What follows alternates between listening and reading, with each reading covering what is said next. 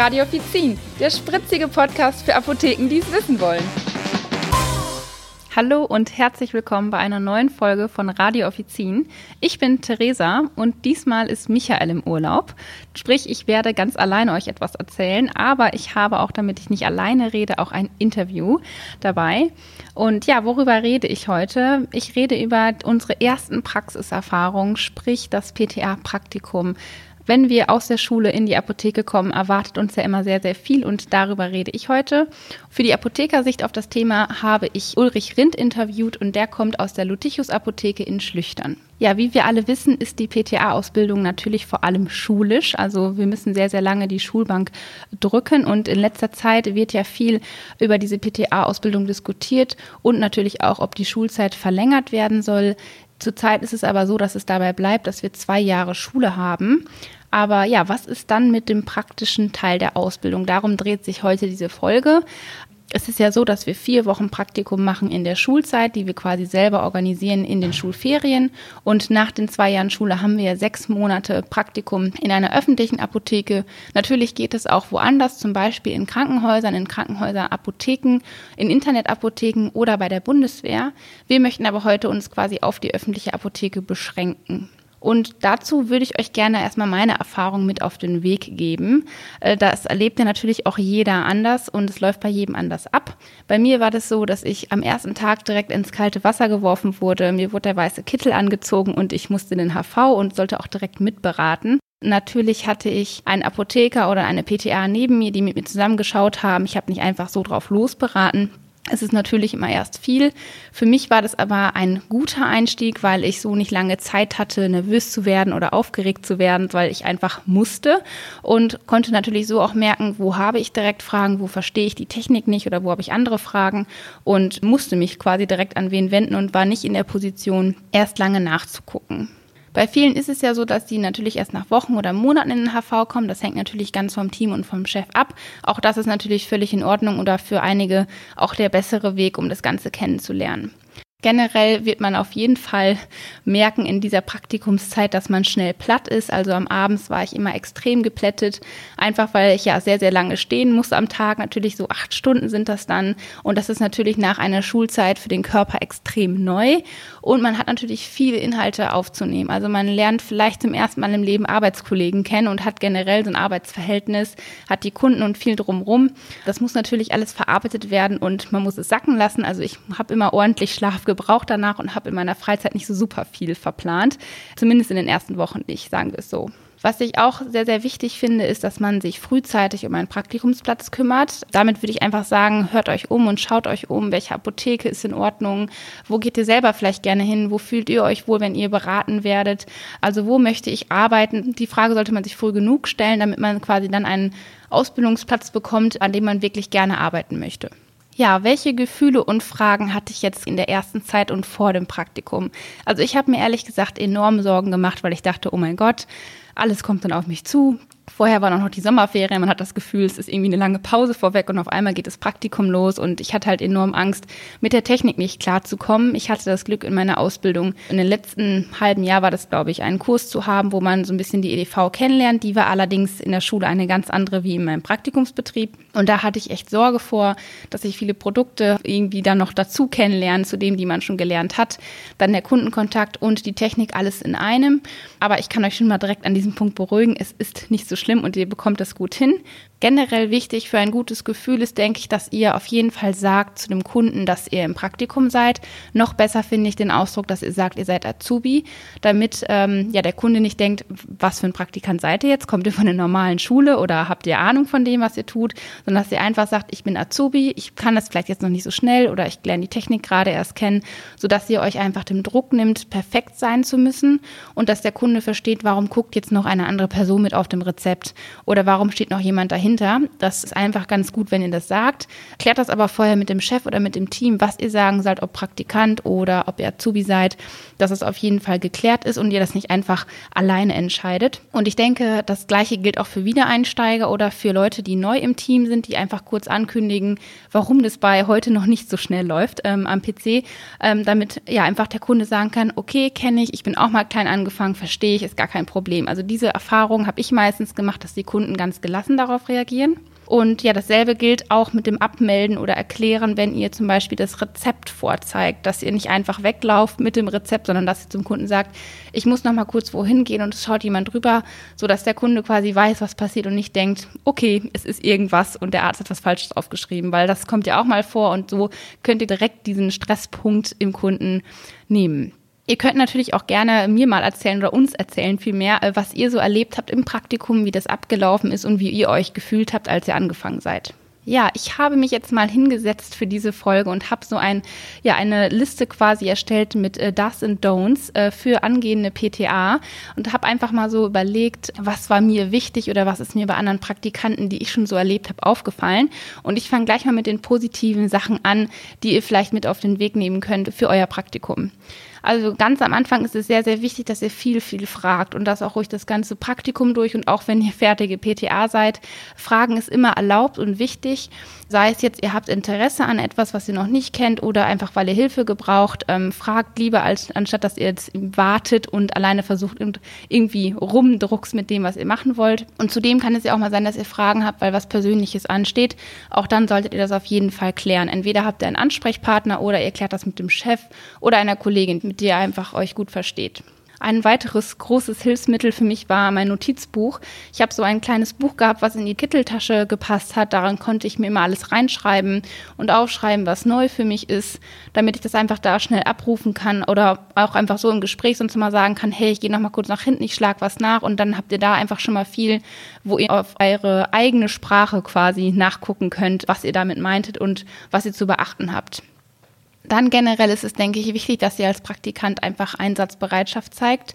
Zum Beispiel, wenn es darum geht, ob ihr irgendwo einspringen könnt oder wenn ihr als Schicker gebraucht werdet, weil ihr zum Beispiel ein kleines Paket zu einem Kunden bringen müsst, wo Arzneimittel drin sind, dass ihr einfach, der dann zeigt, eure Arbeitsmotivation ist da. Äh, zudem kommt auch der Punkt, dass es wichtig ist, dass man einfach aktiv mitdenkt. Zum Beispiel, wenn die Filiale, in der ihr arbeitet, noch eine andere Filiale hat und es werden Produkte umgebucht zum Beispiel, dass ihr dann überlegt, okay, braucht die Apotheke noch mehr, weil mein Regal zum Beispiel leer gekauft ist, dass ihr da mit den Kollegen sprecht, hey, soll ich mehr umbuchen, damit es hier auch wieder passt, dass ihr da einfach zeigt, ich denke mit und habe Interesse daran, dass der Laden gut läuft. Des Weiteren ist es so, dass ihr auch wirklich Interesse am Wirtschaftlichen zeigen könnt. Wenn es euch interessiert, dann fragt doch mal nach, warum es zum Beispiel Erstempfehlungen gibt. Also warum empfehle ich jetzt die Halsschmerztabletten, bevor ich das und das verkaufe. Das ist natürlich auch mal wichtig zu verstehen, wie bleibt die Apotheke quasi am Leben und ja, was ist wichtig für den Abverkauf. Es kann natürlich jetzt auch kommen bei diesen ganzen Punkten, die ich aufzähle, dass es mal so ist, dass ihr in einer Apotheke seid, wo ihr euch gar nicht wohlfühlt, weil ihr denkt, die Chemie passt nicht oder irgendwie sind die Umstände nicht richtig. Dann denke ich immer, dass es wichtig ist, dass ihr das Gespräch sucht mit dem Chef, am besten mit der Leitung, dass ihr euch Hilfe holt und dann wirklich euch mal hinsetzt oder eventuell auch mit der Schule auch wirklich Rücksprache haltet. Also ihr seid nicht allein in so einer Situation. Und da würde ich auch zudem sagen, wenn es jetzt wirklich gar nicht läuft und nach einem Gespräch sich auch nicht klären lässt, dann haltet euch nicht fest an einem Betrieb, weil es ist euer Praktikum, das ist sehr wertvoll. Viele erwarten von euch nach der Ausbildung, dass ihr fertige PTA seid, auch wenn ihr natürlich danach noch viel lernen werdet. Aber äh, es ist eure Zeit, die ihr euch auch nehmen solltet. Und wenn es gar nicht funktioniert und ihr das Gefühl habt, ihr schafft es noch in der Zeit, einen anderen Praktikumsbetrieb zu finden, dann macht es auf jeden Fall. Ja, das waren jetzt erstmal so grob meine Sachen, die man tun sollte oder die man vielleicht denken sollte, wenn man ins Praktikum geht. Andersherum gibt es natürlich auch Sachen, die man gar nicht machen sollte oder die vielleicht nicht so gut ankommen. Wenn zum Beispiel eine Kollegin merkt, ihr kommt da und da nicht weiter und sie fragt euch, soll ich dir helfen und ihr verneint das oder ihr tut so, als würdet ihr das schon alles können, dann wirkt das halt komisch, weil vielleicht auffällt, dass nicht alles ganz rund läuft. Also solltet ihr euch quasi auch belehren lassen oder dann auch gerne nachfragen und nicht alles alleine machen, weil das fällt eher auf, wie dass ihr noch mehr fragt. Ein guter Tipp ist vielleicht, dass ihr generell mal darauf achtet, wenn ihr einkaufen geht, ob jetzt ein Drogeriemarkt oder Mode, egal was, dass ihr einfach mal darauf achtet, wie sind die Verkäufer und was stört euch an den Verkäufern oder was gefällt euch besonders gut. Genauso wie, dass man nicht einfach irgendwelche Proben oder so mitgehen lassen sollte und denkt so, ach, das kann ich jetzt mitnehmen. Das kann natürlich eine ganz kleine Kleinigkeit sein, die dem Chef nicht viel kostet oder gar nichts kostet eventuell, aber trotzdem solltet ihr auf jeden Fall nachfragen. Ich denke, es kommt gut an, wenn ihr fragt, hey, darf ich das und das ausprobieren, aber nehmt es nicht einfach mit. Und und was ihr auch nicht tun solltet, ist das Handy in der Tasche einfach dabei haben, weil natürlich sind wir eine junge Generation, die gerne das Handy bei sich hat, aber das geht nicht, dass ihr einfach während der Arbeitszeit ans Handy geht. Ich finde, das ist ein absolutes No-Go. Und ja, wir hatten noch ein lustiges Beispiel. Ich hatte eine Praktikantin, die hat ihre Schuhe ausgezogen, weil sie so lange stehen musste und ihre Füße so warm waren. Das ist natürlich, denkt man in dem Moment nicht schlimm, wenn die Apotheke leer ist und sie kurz ihre Schuhe auszieht, aber sie stand halt ohne Schuhe im HV. Und sobald ein Kunde kommt und du vielleicht nach vorne musst in die Freiwahl, sieht man das und das geht halt gar nicht, weil das wirkt wie Larifari. Das ist halt einfach nicht das Wohnzimmer, sondern du bist in der Apotheke am Arbeiten. Das geht halt gar nicht. Auf solche Sachen sollte man dann auch nicht kommen. Aber das sind auch, denke ich, die Ausnahmen. Ja, und generell ist es, denke ich, wichtig, dass man seinen Aufgaben nachgeht. Also wir hatten schon die Fälle, dass ich das Gefühl hatte, Praktikanten oder Kollegen sehen ihre Arbeit nicht. Wenn ich zum Beispiel einen Praktikanten habe, der gerade erst da ist, der bekommt vielleicht kleine Aufgaben, wie dass er die Taschentücher auffüllt oder dass er nach den Tüten schaut, dass alles aufgefüllt ist. Also alles das, was klein scheinen mag, aber wichtig ist für den ganzen Arbeitsablauf. Oder wenn man mal ein Regal putzen muss, dass man das einfach halt macht und selber sieht und nicht dreimal darauf angesprochen werden muss. Jetzt möchten wir aber natürlich auch schauen, wie ist das Ganze aus Chefsicht? Also was denkt ein Apotheker zum Thema Ausbildung und Praktikum? Und um euch da einen besseren Einblick zu geben, haben wir mit dem Apotheker Ulrich Rind gesprochen. Er leitet die Lutichus Apotheke in Schlüchtern und der hat derzeit neun PTA im Team. Ja, hallo und herzlich willkommen, Herr Rind. Schön, dass Sie Zeit haben, heute mit mir hier zu sprechen über die PTA-Ausbildung. Ja, guten Tag, Frau Stork. Vielen Dank für die Einladung. Ich freue mich, dass ich da bin. Ja, sehr schön. Ähm, ja, wir legen direkt mal los mit der ersten Frage. Sie suchen aktuell ja wieder Einsteigerinnen und Wiedereinsteiger. Was ist Ihnen denn wichtig oder was sind so generell die wichtigsten Punkte, wenn sich PTA-Schülerinnen bei Ihnen bewerben? Die wichtigsten Punkte sind ähm, in einem Vorgespräch, dass wir feststellen in der Apotheke, dass hier ein junger Mensch ist, der sehr kontaktfreudig ist. Es ist ja doch ein Verkaufsberuf und ähm, dass sich jemand auch in den Betrieb sehr gut einordnen kann. Ähm, wir haben sehr gute Erfahrungen damit ähm, gemacht die letzten Jahre, dass wir junge Menschen nach Vertragsabschluss in die Apotheke eingeladen haben, mal Samstagvormittags oder Mittwochnachmittag, um sich im Vorfeld schon mal ähm, mit der Apotheke zu beschäftigen, die, ähm, die Apotheke kennenzulernen, vor allen Dingen die Mitarbeiter kennenzulernen, um hier einen Einblick äh, in jetzt den zukünftigen Arbeitsplatz für das nächste halbe Jahr zu bekommen. Ja, ich denke, äh, das ist sehr, sehr gut und äh, wichtig irgendwie. Ich habe selber auch die Erfahrung machen dürfen, dass ich quasi so ein kleines Probearbeiten vorweg hatte und dann irgendwie das Gefühl hatte, ich kenne schon mal das Team und es kommt nicht alles Neues für mich am ersten Praktikumstag auf mich zu und ich weiß einfach schon mal, ähm, ja, was passiert in der Apotheke und wie läuft so ein Tag generell ab. Auch wenn es nur ein paar Stunden sind, aber ich denke, das hilft immer ganz, ganz gut. Wie ist es denn jetzt, wenn eine Praktikantin oder ein Praktikant startet? Was ist Ihnen in den ersten zwei Wochen besonders wichtig?